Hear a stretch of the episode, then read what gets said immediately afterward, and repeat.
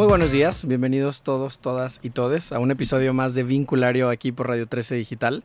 Yo soy Luis Alberto Hernández y estoy como cada miércoles en la mañana en vivo con Rina Rajalevsky y esta vez con nuestro invitado del día de hoy para hablar sobre cómo me vinculo con el Día del Orgullo.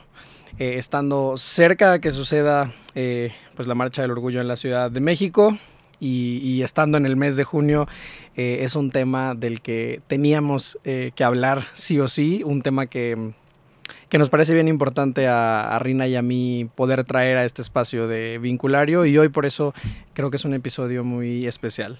Y como todos los episodios, pues queremos recordarte a ti que nos escuchas que esta conversación se construye contigo, que en esta conversación nos gusta escuchar tus opiniones, tus comentarios, tus anécdotas y sobre todo tus preguntas, eh, aprovechando también para que puedas hacer cualquier pregunta a nuestro invitado del día de hoy.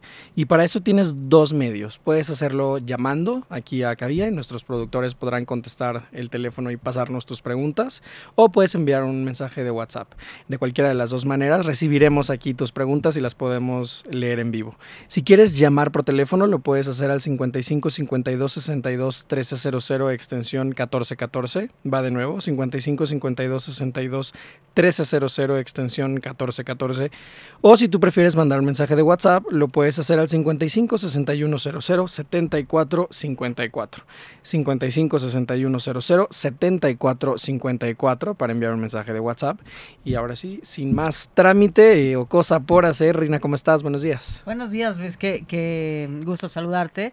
Y coincido en que hoy es un, programa muy, muy especial y voy a, a, darme a la tarea de leer la semblanza de nuestro invitado de hoy, Daniel Tobar. Eh, Daniel es licenciado en gastronomía por el Colegio Superior de Gastronomía, formación en orientación eh, logoterapéutica por el Centro de Estudios Sentido de Vida México. Cuenta con estudios de logoterapia en adicciones, logoterapia y sentido de vida, logoterapia y el camino a la autotrascendencia, logoterapia de grupo talleres en prevención de consumo de alcohol en menores, logoarte, terapia de redecisión. Actualmente es colaborador y alumno del Centro de Estudios Sentido de Vida México, cursando los diplomados de logoterapia frente a la codependencia, herramientas logoterapéuticas para el acompañamiento y supervisión de casos. Daniel brinda acompañamiento logoterapéutico. Bienvenido Daniel, qué gusto tenerte esta mañana. Muchas gracias Reina, muchas gracias Luis, aquí muy contento de estar con ustedes. Y bueno, siempre en, Vinculario tenemos como esta tradición de, generar un lenguaje común y, empezar la conversación, em, como siempre tomamos la palabra del título para decir qué entendemos por ella. Así que la primera pregunta que te quiero hacer Daniel es, ¿qué, qué significa para ti? Eh, el Día del Orgullo. Claro, Reina, pues eh, la verdad es que lo estuve analizando y identifico esta parte de cuestionarme a mí mismo de qué me siento orgulloso del día de hoy de quién soy, ¿no? Entonces eh, me remonta pues esta parte de mi historia de cómo he tenido que defender mi autenticidad frente a la sociedad que muchas veces es pues reprimido o mal visto o hay mucho rechazo, mucha desinformación. Entonces aprender eh, pues esa lealtad, ¿no? A, sentirme orgulloso de, de, ser quien soy, ¿no? De ser como soy y pues, pues eso principalmente, ¿no? Y no sé si, si podrías contarnos un poco de tu historia para darnos contexto eh, de, de, de, este orgullo del que, del que estás hablando de, sentirte orgulloso de quién eres. Claro que sí, pues mira, yo soy una persona trans, eh, yo pues nací tal cual me pusieron el nombre de Daniela Talía Tobar Galindo, ¿no? Entonces era pues eh, esta parte como de eh, no encontrarte, ¿no? Realmente de, de, no reconocerte, ¿no? De no sentirte pues empatado con el nombre, con el género que te asigna, ¿no? El sexo más bien con el que nazco en este sentido. Entonces, a mí me ha costado mucho trabajo como eh, empatar toda esa parte, ¿no? Yo vengo pues de una familia muy tradicional, muy religiosa, donde todo es como, todo el tema em, de gays, lesbianas, toda la comunidad LGBT, IQ como tal, pues es este, pues mal vista, ¿no? Es como muy juzgada. Entonces, pues yo comienzo a darme cuenta desde muy temprana edad de que algo sucede conmigo, ¿no? O sea, de que algo es diferente, ¿no? De que no soy como los demás niños y tampoco me, me siento parte de, de las niñas, ¿no? Entonces era así como que esta lucha, ¿no? Y pues esta parte como de manejar mi conducta, ¿no? O sea, de no te subas al árbol, este, no juegues fútbol, si traes vestido no abras las piernas, ¿no? Todo este tipo de, situaciones que la verdad yo desde ahí comienzo a, a desencajar, ¿no? Yo veía, por ejemplo, a mis hermanas, somos tres, ¿no? Yo soy el menor, y mis dos hermanas pues son muy femeninas, ¿no? Muy que con la bolsita, que este las crinolinas amplias, toda esta parte, ¿no? Entonces, yo no me, siento pues identificado desde un principio, ¿no? Me acuerdo que nos regalaban bolsitas a los tres igualitos, ¿no? Entonces, como uniforme y pues yo todo desparramado, ¿no? Ya me había quitado la crinolina, lo había ocupado como poste para jugar este fútbol y la bolsita pues ya la había perdido, toda esta parte, ¿no? Entonces, desde ahí comienzo a darme cuenta que, que pues yo no me siento ni de aquí ni de allá, ¿no? Realmente, o sea, porque también con los niños me pasa esta situación que, no, pues tú vete para allá porque eres niña, ¿no? Entonces, pues me siento así completamente desencajado y he tenido que atravesar pues realmente por un proceso eh, de crecimiento personal, de mucho autoconocimiento, ¿no? De esta parte, pues atenderme mentalmente, ¿no? La psicoterapia, no sé si sepan, hace unos años pues estaba considerado como esto, como un trastorno, ¿no? Incluso el día de hoy aparece así, ¿no? En el DSM-5 eh, como disforia de identidad de género, ¿no? Entonces, pues tiene que ver mucho con la salud mental y a mí me ha costado trabajo entender que pues simplemente soy una persona más, ¿no? Soy uno más, ¿no? Más allá de mi género, más allá de mi sexo, más allá de la manera en la que nací, pues eh, soy persona, ¿no? Antes que, que otra cosa, ¿no? Entonces, pues yo creo que la, la historia gira en torno a eso, Rina. Gracias, gracias Daniel por compartir. Em, Luis. Y creo que a mí, a mí se me ocurre que es momento de dar un poco de contexto para quienes nos escuchan y, con, y qué mejor introducción que, algo tan personal como la historia de Daniel, pues de nombrar de qué va el Día del Orgullo, porque justo creo que se relaciona con las historias que todas las personas LGBT y más podamos compartir eh, y por supuesto con la historia que nos, que nos compartes Daniel. Pues el Día del Orgullo es este día en el que eh, se celebra la diversidad, se celebra la existencia y el, y el, derecho de existir públicamente de las personas LGBTIQ y que se honran justo los movimientos sociales que nos han traído a un lugar de cada vez eh, más igualdad de derechos, digo cada vez más porque no sé si estamos ahí, pero eh, al menos tener los derechos humanos, derechos civiles básicos y cada vez acercarnos más a un, a un estado de equidad. Y ante una historia como de en repetidas ocasiones eh, hablabas, Daniel, y, me identifico mucho con eso, resueno con, con no caber. Y pienso que ese es un día en el, que, en el que cabemos, ¿no? Y es un día en el que las personas pueden caber en el reflector, en lo público. Y, y me pregunto cómo es para ti, como el contraste entre hoy miércoles saber que el sábado va a suceder el Día del Orgullo y que si tú decides participar desde el frente que lo decidas hacer, eh, hay una visibilidad y, y en ese lugar hay una celebración de, de ti que quizá no pasaba cuando tenías cuando te estorbaba como dices no la indumentaria y la ropa que te, que te habían asignado para poder hacer lo que tú querías y jugar como querías. Sí claro fíjate que em, me doy cuenta que ese día era como yo cuando me enteré no que se celebra el día del orgullo la verdad fue pues hace un par de años yo estaba muy joven no tenía como 14 años y para mí fue como wow hay un día en el que puedo ser yo mismo y no sentirme juzgado por nadie, ¿no? O sea, como tener esa, ese respaldo, ¿no? Yo, yo siempre me sentí como yo contra el mundo, ¿no? Yo contra la sociedad. Y de repente encontrarte un día donde encuentras a seres humanos, ¿no? Iguales a ti, que padecen el mismo dolor, que sienten eh, esta parte, ¿no? De no encajar exactamente igual que tú, eso de cierta manera me da cierto alivio, ¿no? De decir, pues no soy el único, ¿no? Aquí tengo mucha comunidad, ¿no? Esta palabra de comunidad, digo, wow, qué padre, porque somos todos iguales, somos parte de, y ese día simplemente nos atrevemos a levantar la mano y decir, aquí estoy, ¿no? O sea, soy parte de tu sociedad, quizás tradicionalista, ¿no? Estamos aquí presentes y la verdad es algo pues que me, que me gusta mucho, ¿no? Esa, esa palabra de comunidad porque siento que, que pertenezco, ¿no? Y mientras escucho, me, voy, como que me voy a desviar un poco del Día del Orgullo, pero me parece que eventualmente todos los caminos llegan al Día del Orgullo. Es, y, y de ahí, ¿cómo, ¿cómo es que topa en tu camino la logoterapia? Es decir, eh, ¿estudias para, para chef? Eh, estudié realmente la licenciatura en gastronomía meramente y siendo completamente honesto como un requisito para cumplir con mi familia, ¿no? Ya estudié gastronomía eh, porque siempre fue como el plan, ¿no? De mis papás, ellos tenían como esta visión de, este, vas a ganar mucho dinero siendo pues gastrónomo y dedicándote a eso y esa parte.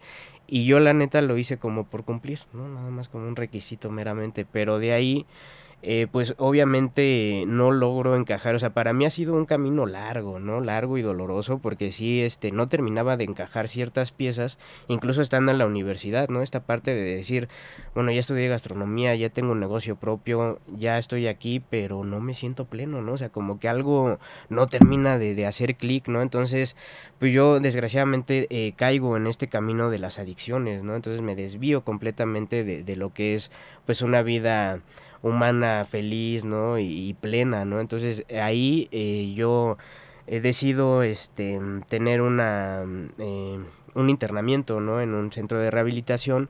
De ahí salgo y, y, empiezo a buscar algo que le dé sentido a mi vida, ¿no? Y tal cual lo puse así en internet, ¿no? O sea, cómo le encuentro el sentido a mi vida. Y me aparece este un curso que daba Laura Vélez en aquel entonces en Monte Fénix y de ahí me atrapa, ¿no? O sea, me encanta toda esta parte porque mucho de la logoterapia es ver a la persona como lo que puede llegar a ser, ¿no? O sea, como más allá, ¿no? No nada más una persona que tiene problemas en ese momento, sino que puedes llegar a ser con todos esos problemas que tienes, ¿no? Y la verdad es que ese primer contacto con la logoterapia me enamora, me jala y de ahí me voy este pues con, con la maestra Laura Vélez ya actualmente a, su escuela y ahí sigo, ¿no? Realmente todavía aprendiendo.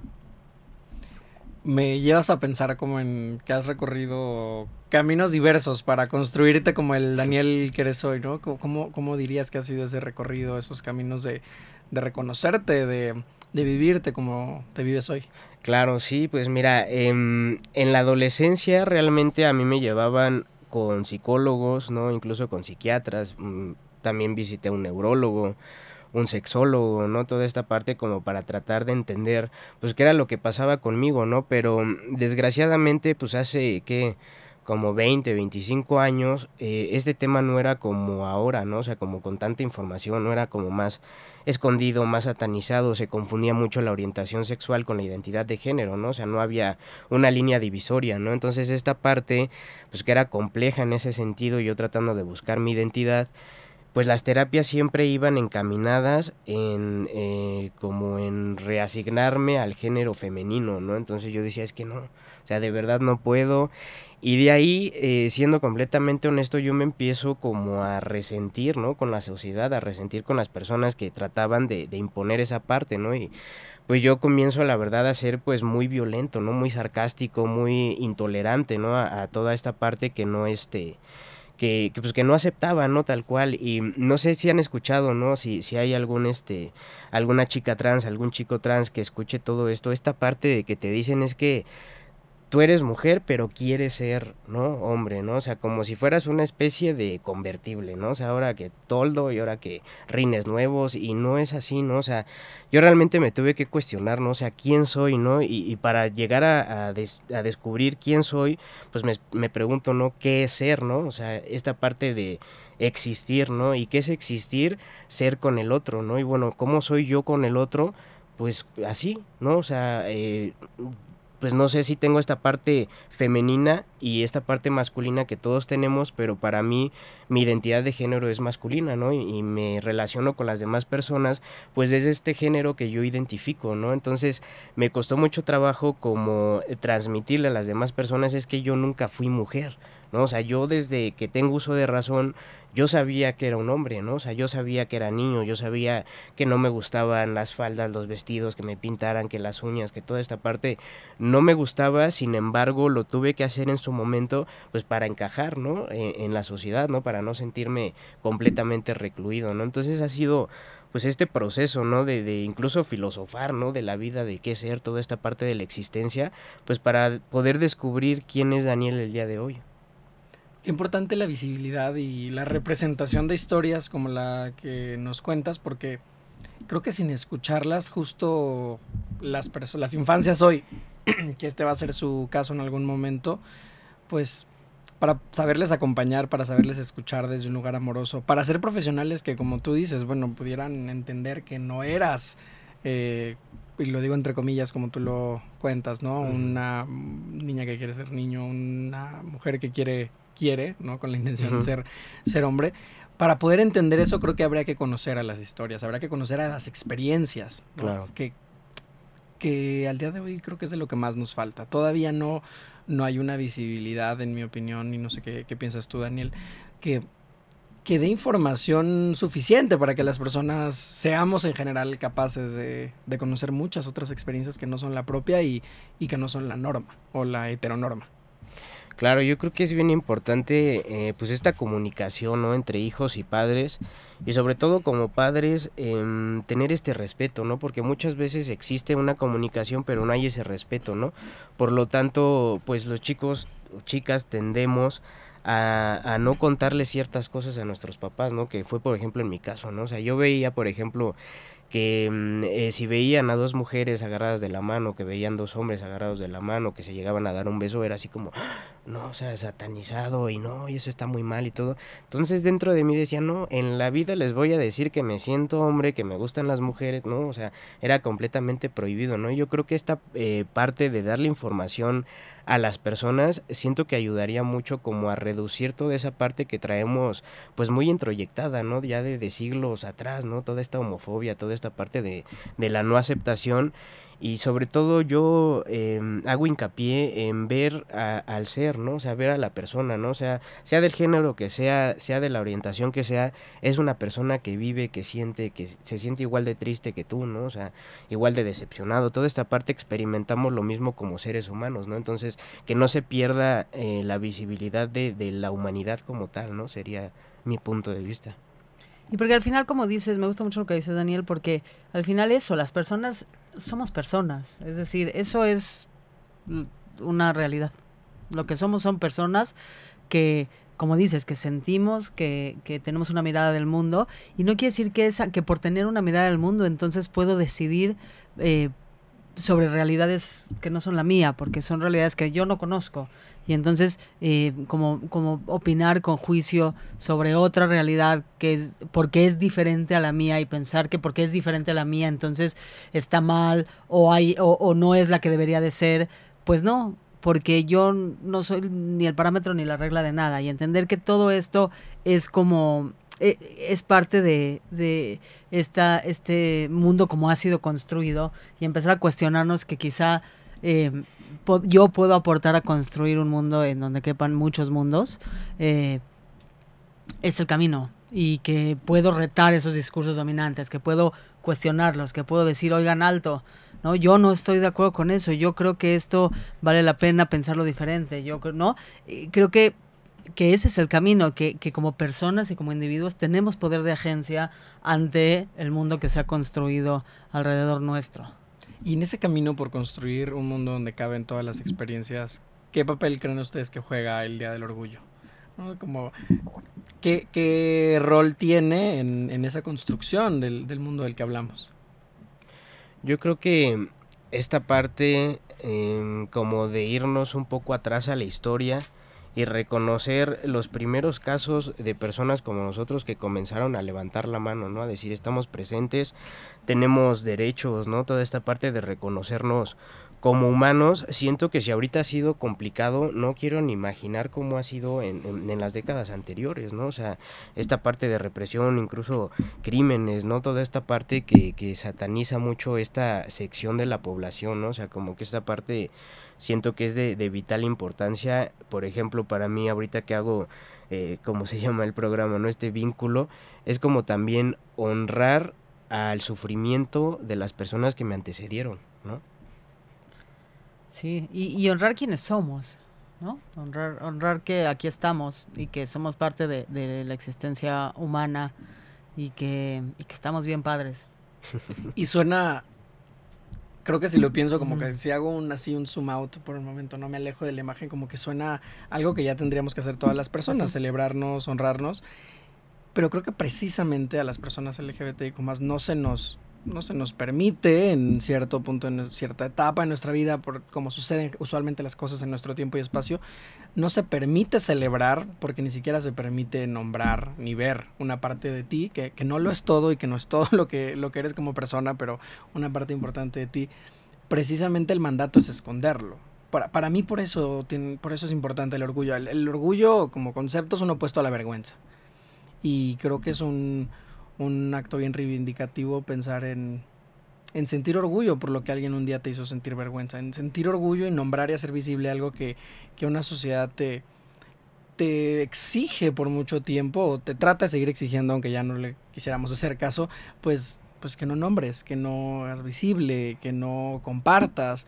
Creo que, creo que me lleva, no sé si también me estoy desviando, pero cuando he escuchado estas conversaciones, ¿no? De por qué no hay un Día del Orgullo hetero, bueno, yo lo que pienso es que yo no conozco un caso en el que alguien se le haya hecho sentir vergüenza por ser heterosexual, sí por ser bisexual, eh, lesbiana, por ser gay, por ser una persona trans, por muchas otras cosas. Entonces, bueno, pues porque la acción reivindicativa quizá no es necesaria ahí, porque, porque no había una imposición de vergüenza o de ocultamiento de tu identidad de quién eres a mí, a mí, hacia allá es a donde me lleva a pensar el, en, el Día del Orgullo, no sé qué opinan. Sí, lo mejor imposible. Lo dijiste con mucha precisión. Si un día alguien quiere una, una buena porrista de Rina Rajlewski, está muy disponible aquí. Oigan, y nos están llegando algunas preguntas eh, que pues por supuesto van a ser de, temas muy, muy diversos. Eh, primero Facundo nos, nos pregunta, porque ha estado escuchando tu historia, eh, ¿qué tan complejo es el proceso de transición? Y por supuesto esto es algo que tú compartes hasta donde tú quieras, Daniel, pero es la pregunta de alguien que ha estado escuchando tu historia. Claro, con mucho gusto. Pues em, la verdad para mí lo más complicado fue aceptar que soy trans y ponerle nombre, ¿no? Como enfrentar esta parte eh, de la familia de decir, saben que este soy yo, si están conmigo, qué bueno, y si no, pues también qué bueno, ¿no? Y tomar esta decisión. Yo la verdad es que acudo em, a la clínica Condesa, clínica especializada Condesa, en aquel entonces se manejaba el seguro popular, ¿no? Entonces fue meramente sencillo, ¿no? Yo nada más llegué así tal cual preguntando, oye, aquí este es la clínica trans, ¿no? Porque era una clínica trans ahí y te dan de alta y te empiezan a, administrar tal cual la testosterona que para mí no tiene ningún costo el día de hoy, ¿no? Eso es algo que yo admiro realmente del gobierno, ¿no? En ese sentido, esta parte de apoyo, porque las consultas, estudios médicos, todo lo que necesites, incluso atención psicológica, eh, te la brindan ahí, ¿no? Sin ningún problema, ¿no? Tú nada más llegas, solicitas ayuda y, y tal cual pasa, ¿no? Entonces, ¿cómo es el proceso? ¿Cómo empieza?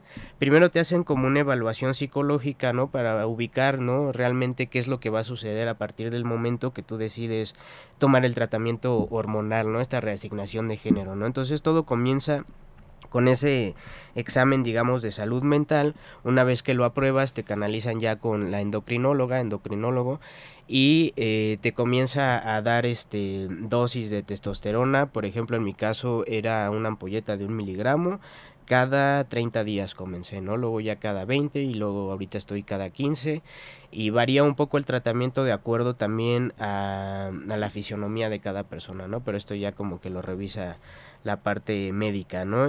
Eso por un lado, ¿no? Como la apariencia física, manejarlo por un lado, y el tema en el que sí es un poquito eh, más laborioso, ¿no? No realmente no es complicado, no es como más, eh, lleva más tiempo esta parte de los documentos legales, ¿no? Ya cambiar tu identidad de género ya ante este, pues, la sociedad mexicana, ¿no? Tal cual.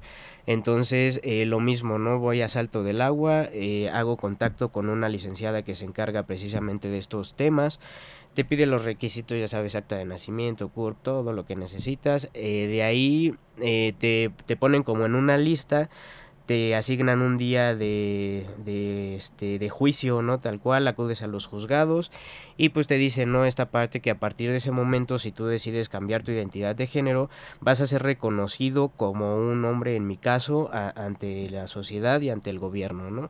Entonces, ¿qué implica esto? Que si yo, por ejemplo, eh, cometo algún acto delictivo y llego a caer en prisión, eh, pues me, me, meten a mí a una eh, a una cárcel este, de hombres, ¿no? Entonces, pues te dicen así como, ¿estás de acuerdo? Y pues dices, sí, ¿no? Entonces, esta parte ya lo aprueban, pasan un par de meses, te llega tu acta de nacimiento nueva y aquí viene así como esta parte, ¿no? De ir a todas las instituciones a cambiar tus documentos legales, ¿no? Que en mi caso fue desde la primaria, la secundaria, la universidad, licencia, el INE, toda esta parte, ¿no? Entonces, realmente ahorita hay mucho apoyo, ¿no? Ahorita ya hay como muchísimo más tolerancia y la verdad es que yo me di cuenta que en este proceso habemos mucha comunidad trans, ¿no? La neta, o sea, como dices, no está ahí escondida, está ahí eh, siendo parte, pero como que escondiéndose, pero ya cuando vi, la verdad es que yo te puedo decir que hablo más o menos como uno de unos 50 o 20 casos que hubo antes de, de los del mío, ¿no? O sea, porque te dan la ficha, ¿no? Entonces yo dije, órale, pues sí somos bastante comunidad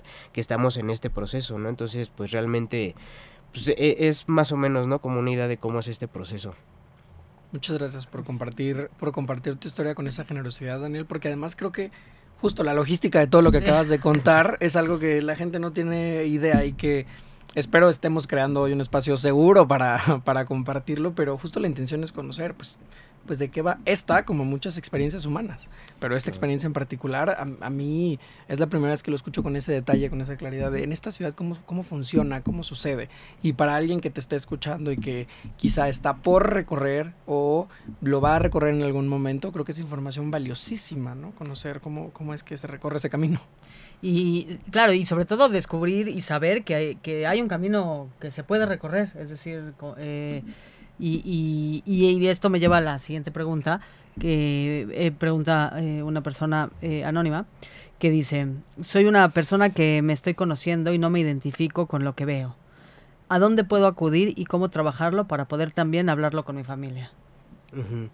Yo la verdad recomendaría acercarse a la clínica Condesa, ¿no? Tal cual porque ahí ya conocen todo este procedimiento, ¿no? Ahí ya vemos muchos casos similares e incluso yo, si les soy honesto, me sentí más identificado con las personas que esperamos nuestro turno, ¿no? De los que estamos ahí sentados y platicas y cambias tu historial y toda esta parte compartes, que como eh, una atención psicológica como tal, ¿no? O sea, me sentí más ad hoc en esta parte de convivir pues con iguales, ¿no? O sea, de decir, ¿sabes qué? Yo me siento de esta manera, ¿tú qué sientes? No, pues que así. Entonces, esta parte de, de, de compartirlo, pues es este muy importante, ¿no? Incluso si no, o sea, no es este el afán promocionarme, pero si no, yo con mucho gusto puedo orientarlos en ese sentido, ¿no? O sea, de, que realmente, pues platicar eh, más allá de una terapia, pues como de un ser humano a otro ser humano, ¿no? Simplemente. Gracias, gracias Daniel por, por tu generosidad. Y, y ¿qué, qué, qué, qué, desde tu experiencia, qué... ¿qué le, recomendarías a esta persona eh, con respecto a, el entorno familiar? Fíjate que yo me hice una pregunta en su momento, ¿no? De si no tuviera miedo, ¿qué haría? ¿no? O sea, porque muchas veces estás en esta eh, duditativo, no soy yo, no soy, me cambio, no me cambio, toda esta parte, ¿no? Entonces, yo dije, a ver, o sea, siendo honesto contigo, Daniel, si no tuvieras miedo, si tu mamá, su papá, tu familia, tus amigos, la sociedad no existiera y fueras el único ahorita y te dieran el chance, ¿no? Que hace cuenta como el genio de la lámpara maravillosa, te doy un deseo, ¿qué pedirías? Y pues la respuesta fue esa, ¿no? O sea, cambiar completamente eh, mi apariencia física de manera que yo me sienta parte de mí mismo, ¿no? O sea, como esta manera de reconocerme en el espejo, ¿no? Entonces realmente, pues es eh, una ser valiente, ¿no? O sea, ser valiente, atreverte a ver en el espejo y decidir quién eres, ¿no? O sea, hacer un lado como toda esta parte tan introyectada que tenemos, que está mal, que no, que vas a sufrir, porque a mí me decían mucho eso, ¿no? O sea, las personas como tú eh, no son felices, ¿no? O sea, las personas como tú sufren mucho, ¿no? Y, de cierta manera, aunque no lo quieras, se te graba, ¿no? En el inconsciente y, y sale, ¿no? Entonces, yo me identifico cañón con, con, esta pregunta porque llega el punto donde no te permites ser honesto contigo mismo, ¿no? Y, y, eso es algo muy doloroso realmente, ¿no? Porque te estás negando a ti mismo tu propia existencia, ¿no? Entonces mi, mi consejo sería ser valiente y, y, verte sin miedo, ¿no? Y entrarle ahora sí a lo que tienes que entrar. Y, y también resulta en muchos casos eh, que, que, supe de compañeros que, que a lo mejor en su momento aceptaron y ya cuando empezaron a vivir un rol no en, la sociedad este meramente de género no o sea su ropa toda esta parte sin cambiar sin ser hormonizado sin la voz y toda esta parte y empezaron a jugar ese rol masculino o femenino de acuerdo a, su historia se dieron cuenta que pues la verdad es que no, que no iba por ahí y ya no te quedas con esa duda, ¿no? Entonces es esa parte de atreverte a hacer, ¿no? Y dejarlo fluir. Yo, además de que celebro y estoy completamente de acuerdo con todo lo que acabas de decir, Daniel. Agregaría, y esto es algo que ya he dicho antes, pero me pongo muy necio con algunas cosas en la vida y esta es una de ellas, que tu primer trabajo en la vida es cuidarte. Claro. Ese es tu primer chamba. Entonces, cuando lo vas a hablar con familia, pues está bien que primero tú reúnas las condiciones de seguridad y cuidado para ti y ya que tú sabes que, que es seguro, ¿no? Y que es cuidadoso el entorno y la forma en que, en que lo vas a hacer, pues que sepas que acercarte a recursos que no van a estar ahí dentro de esa familia es completamente válido y muchas veces es algo que, que ayuda, ¿no? Como sí creo que sí hablando desde el amor y poniendo reglas básicas de conversación podemos lograr muchas cosas, pero hay, hay ciertas conversaciones que a veces nos rebasan y entonces la terapia familiar por supuesto es algo que, eh, que yo siempre voy a recomendar para, para un tema así, pero me remonto a esta escena, Daniel, de tú esperando en Clínica Condesa y y el efecto que tuvo en ti platicar con la gente que está al lado.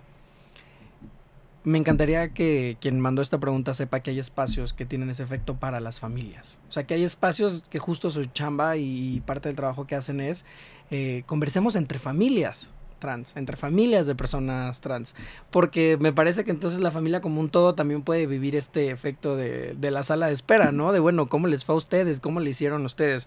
Eh, hay, hay espacios, hay organizaciones, viene a mi mente ahorita una que sé que en algún momento eh, lo hizo en Guadalajara, Impulso Trans, em, y por supuesto que hay muchas más que llegan a tener estos estos encuentros o hacen programas de, de pues de grupo que están justamente puestos para las familias. Pensar que, que también es posible que recurran a algún espacio como estos porque definitivamente no porque en sí misma la experiencia trans o la experiencia LGBTQ más lo sea, pero, pero no es fácil hoy recorrer ese proceso. No porque la experiencia LGBT lo implique, sino porque la sociedad tiene un montón de imposiciones bien feas, ¿no? Bien complicadas, pero, pero que hay lugares allá afuera también donde se puede tener esta conversación. Sí, completamente de acuerdo. Yo creo que es esta parte como de quitarle la etiqueta, ¿no? Como de, de quitarle esta parte de prejuicio, ¿no? Como normalizarlo, ¿no? O sea, si normalizamos tantas cosas, yo creo que este tema pues es algo que al fin y al cabo ha existido toda la vida, ¿no? El problema es que siempre tendemos a ocultarlo, ¿no? A, a esconderlo, a no hablar de él, ¿no? Entonces realmente como dices, ¿no? Este... Eh, eh, encuentro humano con las demás personas que están atravesando por tu misma situación, llámese tú trans o tu familia alrededor, es bien importante pues atreverse a tener esta comunicación y darte cuenta que pues no pasa nada, ¿no? Realmente los prejuicios pues están en nuestra mente, ¿no?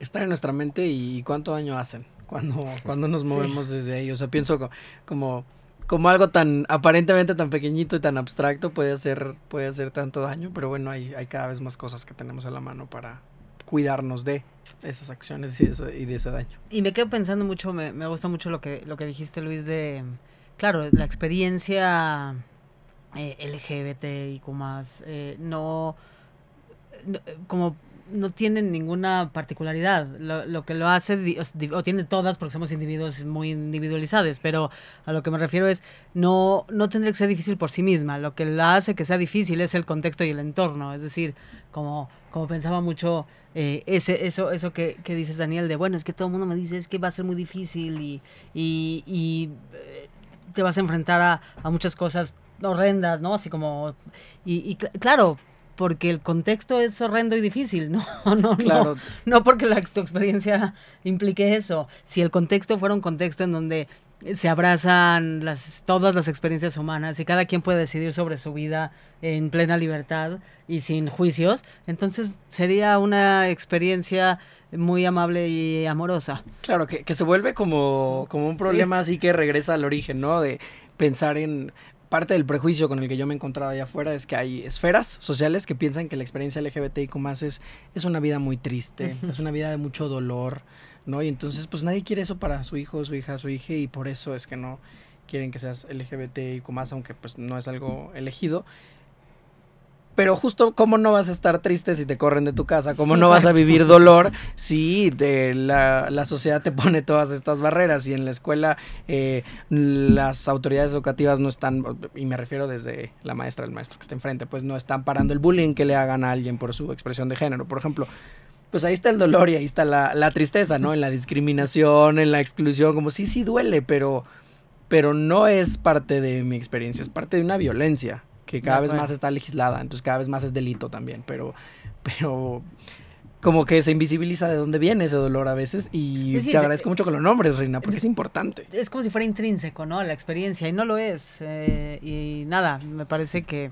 Y yo hoy vengo a iniciar con el Día del Orgullo, ni siquiera me voy a disculpar al respecto, pero eh, claro, el, me parece también que el Día del Orgullo es una muestra de esto, ¿no? Como, pues no es una vida tan triste la que está el Día del Orgullo. En realidad hay posibilidad de, hay posibilidad de protesta desde la celebración, ¿no? Y, hay mucho prejuicio ahí de porque a mí lo que me parece es que a nadie le va a nadie que quiera mantener el status quo le viene bien que alguien proteste o alce la voz en porque si las si los movimientos sociales protestan de otra manera pues hay quien dice, y lo digo entre comillas, que no son las formas. Y entonces si alguien elige la forma de celebración como forma de protesta, de protesta ¿no? Y, la manifestación de alegría y de, y de, celebración tampoco es una forma apropiada de protesta. Yo creo que no, no vamos a darle gusto a quien no quiera que haya protestas y ya es un barco que ya, que ya zarpó.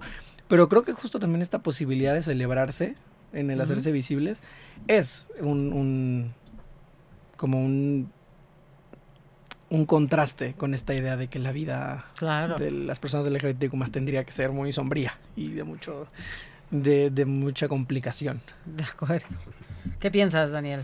Pues sí, completamente de acuerdo. Ahorita eh, con todo esto que están eh, conversando, me doy cuenta de que muchas veces es muy incongruente toda esta parte, ¿no? O sea, la familia eh, te dice que no porque vas a ser rechazado y ya con ese comentario te rechazan ellos mismos, ¿no? O sea, como esta parte no vas a sufrir mucho, pero te hace sufrir más eh, el rechazo de tu gente, ¿no? O sea, tú dices, pues es que a mí no me interesa si la vecina de enfrente, Juanita, Chanita, me acepta o no me acepta, ¿no? El que realmente me importa, pues eres tú como mi padre, ¿no? Tú como mi madre, tú como mis hermanas, toda esta parte, ¿no? Entonces, ahí eh, perdemos de vista como que esta parte de, del apoyo familiar, ¿no? O sea, es algo como incongruente desde mi punto de vista porque no quiero que sufras, pero yo con mi rechazo te hago sufrir, ¿no? Entonces desde ahí comienza esta parte, ¿no? De la aceptación y de comenzar a, permitir, ¿no? a, los demás seres humanos decidir quiénes son, ¿no? Algo que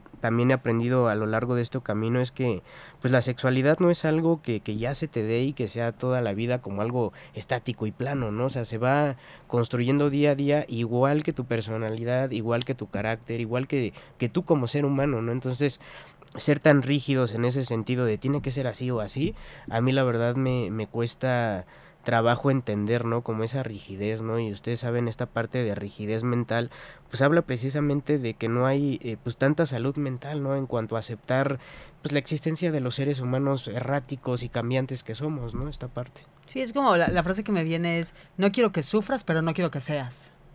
Y en cualquier relación, aunque haya amor, donde no cabe tu libertad, es una relación violenta.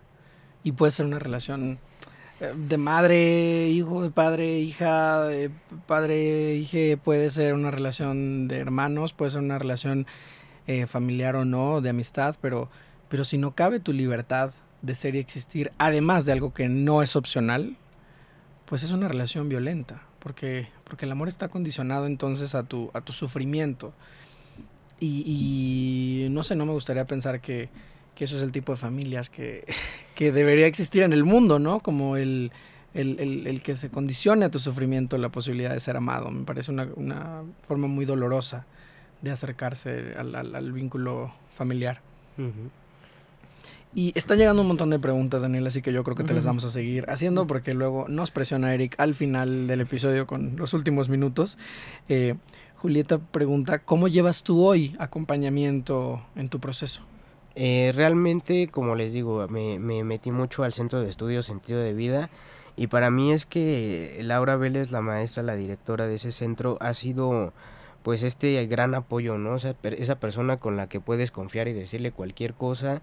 Incluso sigo el día de hoy, este, pues con esta eh, sesiones de logoterapia y, siguiendo pues conociéndome, ¿no? Realmente todavía en este, en este proceso. Realmente mi salud mental, desde ese momento yo aprendí a que es algo que no debo de descuidar, ¿no? O sea, así como mi salud física, igual la mental, y pues seguir en ese camino, ¿no? De, de autotrascendencia. Y seguiremos con las preguntas. Eh, eh, pregunta, una persona pregunta eh, si estos tratamientos hormonales pueden dañar tu salud o crear efectos secundarios. Claro, sí crean efectos secundarios, pero desde mi punto de vista pues son Em, aceptables, ¿no? Realmente, por ejemplo, yo eh, ahorita estoy cuidando mucho mi alimentación, ¿no? Porque como eh, me administran la testosterona, mis triglicéridos y toda esta parte suele aumentar, ¿no? Por, por esta sustancia, ¿no? Entonces, pues eh, implica como esta responsabilidad, ¿no? En el tratamiento, desde un principio te lo dicen, ¿no? O sea, puede suceder esta parte de pues también en mi caso, ¿no? Por ejemplo, el cabello, ¿no? Cuando, antes de, de, hormonizarme, pues tenía cabello normal como cualquier persona y ahorita ya viene como que esta parte, ¿no? De, de, que se va este, cayendo, ¿no? Entonces para mí, pues digo, yo la verdad prefiero, ¿no? O sea, no tener tanto cabello, pero verme el día de, de hoy como me veo, ¿no? Y sentirme pleno conmigo mismo. Entonces, sí hay como todo cierto riesgo, pero no es algo que, que te perjudique o que sea mortal, ¿no? es algo que se puede llevar con una buena alimentación, con un buen tratamiento y toda esta parte de autocuidados. Y hablando de verte, como lo acabas de decir, Ingrid pregunta, ¿cómo, cómo te sentiste tú eh, después de, de, que entiendo que no hay como un momento y un segundo en el que todo cambie quizá, pero uh -huh. después de un momento o de un proceso de transición y cuando tú consideras que, que lograste verte como, como tu yo, que llegas a ese objetivo, ¿cómo, cómo te sentiste tú? Pues fíjate, eh, de hecho se me olvidó en esta parte del tratamiento eh, lo que son las cirugías, ¿no? Para mí la cirugía de la mastectomía, que es meramente eliminar los pechos, fue como una liberación tremenda, ¿no? Incluso, pues yo bromeando, ¿no? Yo soy mucho como de humor negro y con mi familia les decía, oye, este, ¿cómo ves esta parte, ¿no? Que una amputación física me hizo sentir tan lleno, ¿no? O sea, tan pleno en esta parte, ¿no? Entonces, es eh, realmente para mí fue un proceso muy liberador. Yo me acuerdo de, es como tener una segunda pubertad, ¿no? Como una segunda adolescencia, ¿no? Cuando comienzas. Y la primera para mí fue terrorífica, ¿no? O sea, yo sufría y lloraba y, y los pechos, todo el tema de la menstruación, todo, para mí era así como un una pesadilla de la cual no me podía despertar, ¿no? Y, y después que fue lo contrario, comencé a disfrutarlo, ¿no? O sea, incluso los gallitos que se te salen cuando se te va este cambiando la voz, ¿no? Que te sale el vello facial, que de repente te sale por aquí y acá todo vacío, pero te sientes orgulloso de esos tres pelos que te salieron, ¿no? O sea, toda esta parte eh, pues física para mí fue un proceso muy bonito, ¿no? O sea, como que eh, el verme en un espejo y por primera vez no sentir así como ese ese rechazo, ¿no? O sea, yo era de unas de esas personas que no tienen espejos en sus habitaciones ni en el baño ni en ningún lado, ¿no? O sea, realmente me costaba mucho trabajo verme y a raíz de todo este cambio, pues ya hay espejos, ya los acepto, ¿no? Ya incluso de esas ventanas, ¿no? Que te reflejas, ya te ves y te sonríes, ¿no? Como esta parte de que ya te gustas a ti mismo, ¿no? Y, y para mí eso ha sido pues algo muy muy valioso, ¿no? Que me ha sucedido. Qué bonita imagen la que nos regalas, Daniel. Pensar en en verte y regalarte una sonrisa, creo que yo con eso me quedo de todo lo que acabas de decir, porque no creo que hay forma de, de ilustrarlo más. Y nos están llegando preguntas eh, en abundancia, así que creo que vamos a seguir. Eh, Rodrigo nos pregunta qué es la logoterapia, porque lo ha estado escuchando en este episodio.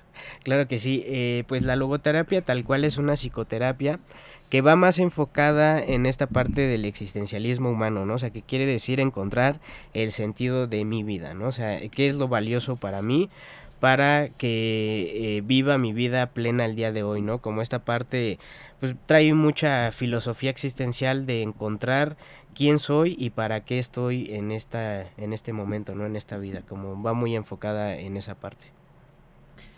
Y eh, Viviana nos pregunta, ¿los medios de comunicación han estigmatizado la marcha del orgullo? ¿Qué opinan? Yo creo que sí, la verdad sí. O sea, llega un punto donde, ¿cómo les diré? Como esta parte de que no todos lo vemos eh, como es, ¿no? O sea, yo puedo opinar de una situación viéndola desde la sala de mi casa, ¿no? O sea, pero no sé cómo es realmente hasta que no voy, ¿no? Hasta que no vivo, hasta que no estoy este, plenamente ahí tal cual, ¿no? Y yo creo que muchas veces pasa esta parte de que mm, eh, es mal visto en cuanto a que dan su, su propia opinión y entonces hay como esta parte de, mm, de que manipulan ciertas imágenes, cierta información, ¿no? Entonces para mí no hay como ir y, y, vivirlo, ¿no? O sea, esta parte de cuando te das cuenta que estás ahí y pues hay niños chiquitos, hay familias, hay como toda esta parte de convivencia y es, es muy bonito, ¿no? Pero también así siendo completamente honesto me ha tocado lo contrario, ¿no? O sea, como que ya de repente es un día tan, tan pleno para nosotros que nos sentimos, así que venimos de una represión social y ese día nos quitan el, lazo y andamos este súper contentos, muy padre, eh, con esta libertad pero de repente es una línea casi invisible en la que caes en el libertinaje y atropellas el derecho de las otras personas, ¿no? Entonces, para mí eso ha sido también muy complicado esta parte de entender que si yo pido respeto, pues tengo que dar primero ese respeto, ¿no? O sea, como esta parte de,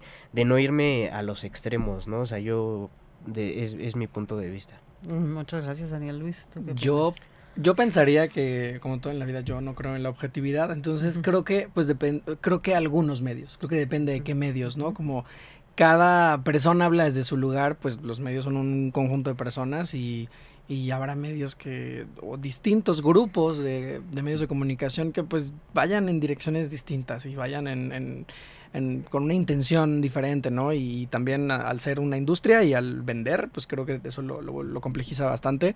Eh, de pronto mi lado idealista sí piensa que cada vez son más los medios que, que, tratan de hacer una visibilización más responsable, más consciente, pero sí, creo que hay muchos medios que lo han, eh, lo han estigmatizado.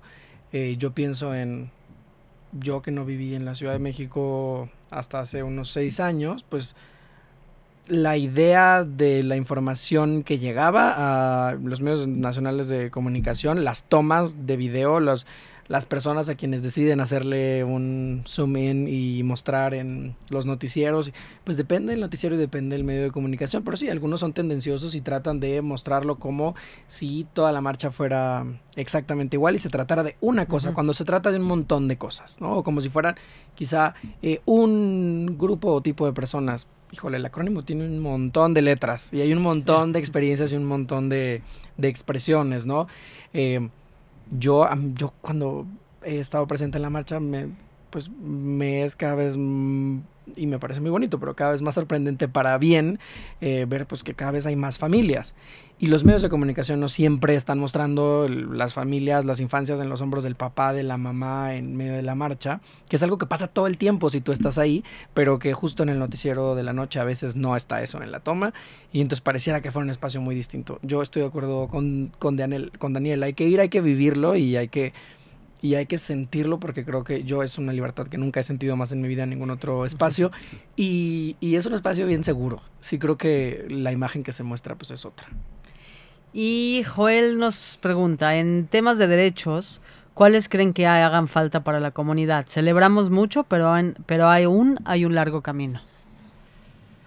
Mm, yo desde mi punto de vista, fíjate que antes, bueno, en el proceso que todavía no cambiaba mi INE, mis documentos y toda esta parte, yo de plano opté por no trabajar, ¿no? O sea, porque era completamente incongruente que me hablaran para hacerme una entrevista y ya contestara con esta voz, pero mi documento decía Daniela Talía, ¿no? Y, y, la gente se saca de onda, ¿no? O sea, no, no se presta a que le expliques y toda esta parte, o sea, es como, bye, ¿no? Y te cuelga y ya no tienes oportunidad, ¿no? Entonces, quizás esta parte, ¿no? O incluso cuando no has cambiado los documentos, eh, veo instituciones que ya comienzan a referirse desde el apellido porque es como bien complicado, ¿no? A mí en el INE me pasó y me dio tanta pena, ¿no? De Daniela Talía y pues todos esperando, ¿no?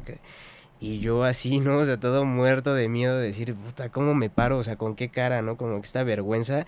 Pero ya si te dicen Tobar, pues ya es como más, este, libre en ese sentido, ¿no? Entonces yo, yo siento que cuidar pues esta parte, ¿no? Ahorita, eh, por ejemplo, no todo el tema no binario también siento que es parte de, ¿no? O sea, mucha gente de plano se cierra, ¿no? Lo toma como a payasada, como a decir, no inventes, ¿no? O sea, es así o así. Entonces, simplemente yo creo que es mostrarnos empáticos, ¿no? O sea, y, y no nada más en el tema de la sexualidad, sino como seres humanos como tal, ¿no? En lo general sería, pues, mi, mi punto de vista, mi propuesta. Y, y yo, yo eh, quiero sumar a lo que dices, lo más bien mientras eh, te escuchaba lo que pensaba es que, eh, es decir, no, no todas las personas nacimos sabiéndolo todo, se vale no saber o no, entenderlo todo y eso me lleva a que se vale preguntar. Es decir, si pregunto desde el amor y desde la curiosidad, eh, puedo preguntar eh, qué necesitas, ¿no?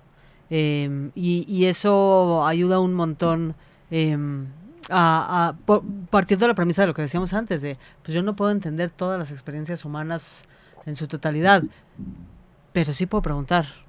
Y, y, desde ese lugar tener el cuidado de hacerme, de tomar esa responsabilidad de la respuesta que reciba, pues voy a, entonces a tener, ya teniendo esa pieza de información, pues ya me puedo hacer, eh, puedo ser mucho más cuidadosa eh, para con las personas con las que interactúo. Eh, en cuanto a, a eh, los derechos que, que, hacen falta, yo me considero poco docta en el tema, así que también voy a tomar la responsabilidad de mi propia ignorancia y le voy a pasar el micrófono a Luis. Y ya, así es como Reina me pone en el rincón. Eh, pues yo pienso en muchos, o sea, los, ah, no sé, ahorita viene a mi cabeza el... Eh, en las escuelas, pues el cuidar la expresión, la posibilidad de expresión de género libre de las adolescencias y las infancias también, porque no le va a hacer daño a nadie ni le va a tener ningún efecto permanente que alguien tenga una expresión social de género en la escuela y se ponga, si se pone el pants o se pone la falda o se deja el pelo más largo o se lo corta, eh, no le va a hacer daño a nadie y en el mejor de los casos pues va a permitirle a una persona vivirse desde esta identidad que es la, la suya. Y si eso el día de mañana tiene cualquier cambio tampoco va a pasar nada, pero pienso que en las escuelas el derecho de una libre expresión eh, de identidad, expresión de género, expresión de la identidad de género eh, es uno.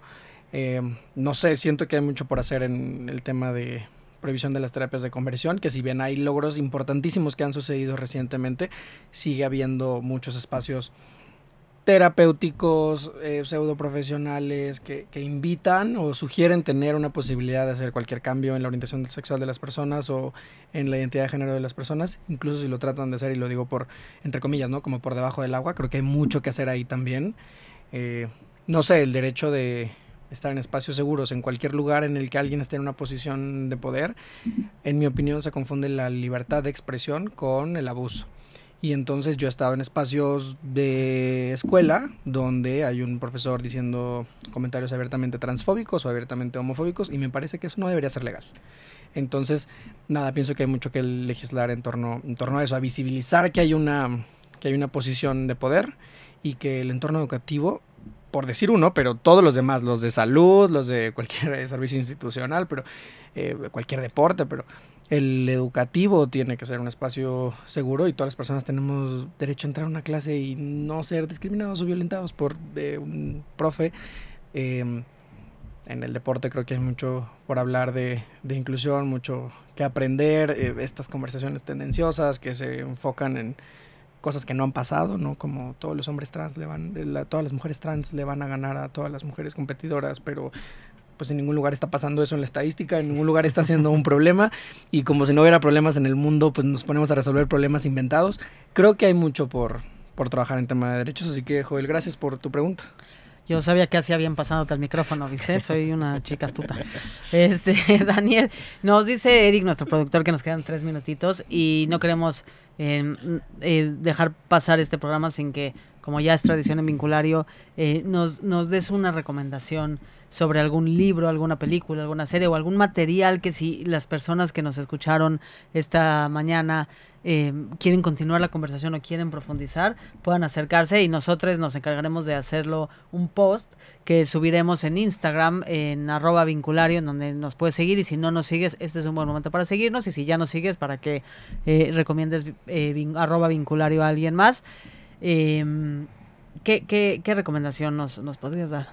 Claro, yo creo que del libro, para mí el que me cambió completamente mi visibilidad del mundo, incluso de mí mismo, es precisamente el que comentábamos antes de comenzar este esta bonita sesión, pues esta parte del hombre en busca de sentido, ¿no? O sea, eh, eh, sería como que mi más grande recomendación.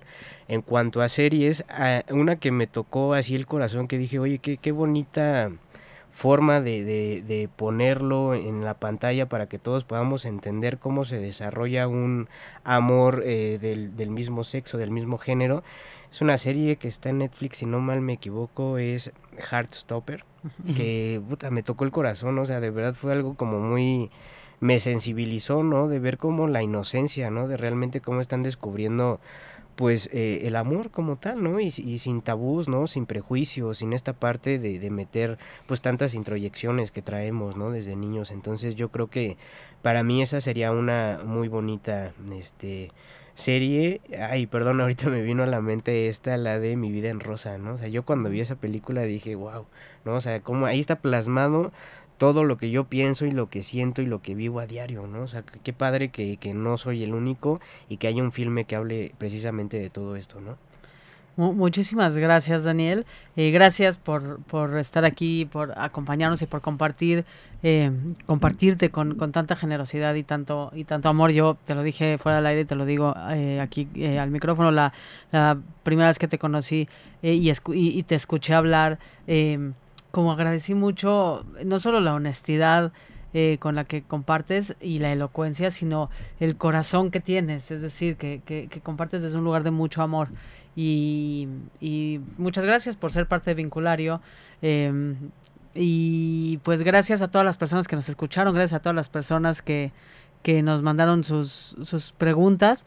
Y bueno, si quieren eh, contactarnos, por favor, eh, arroba vinculario en Instagram o vinculariomx.gmail.com. Ahí nos pueden poner dudas, preguntas, comentarios, sugerencias. Si tienen algún tema que quisieran que tratemos, eh, por favor, nos encanta escucharles porque recuerda que este es un espacio co-compartido y co-construido.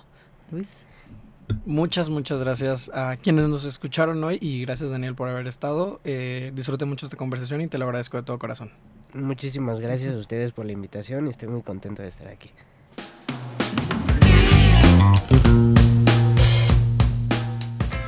Desde cualquier dispositivo y en cualquier plataforma recibe las notificaciones de Radio 13 Digital. Venos y escúchanos en Facebook, YouTube y Daily Motion de Radio 13 Digital. Dale me gusta a nuestro perfil. Síguenos y activa las notificaciones de las publicaciones y video para que te lleguen las alertas de los programas que están al aire.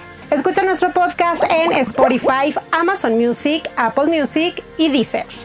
Síguenos en YouTube Búscanos como Radio 13 Digital. Suscríbete a nuestro canal y activa la campana para que te lleguen las notificaciones de todo nuestro contenido. Visita nuestra página web www.radio13.mx. Radio 13 Digital, programación consciente.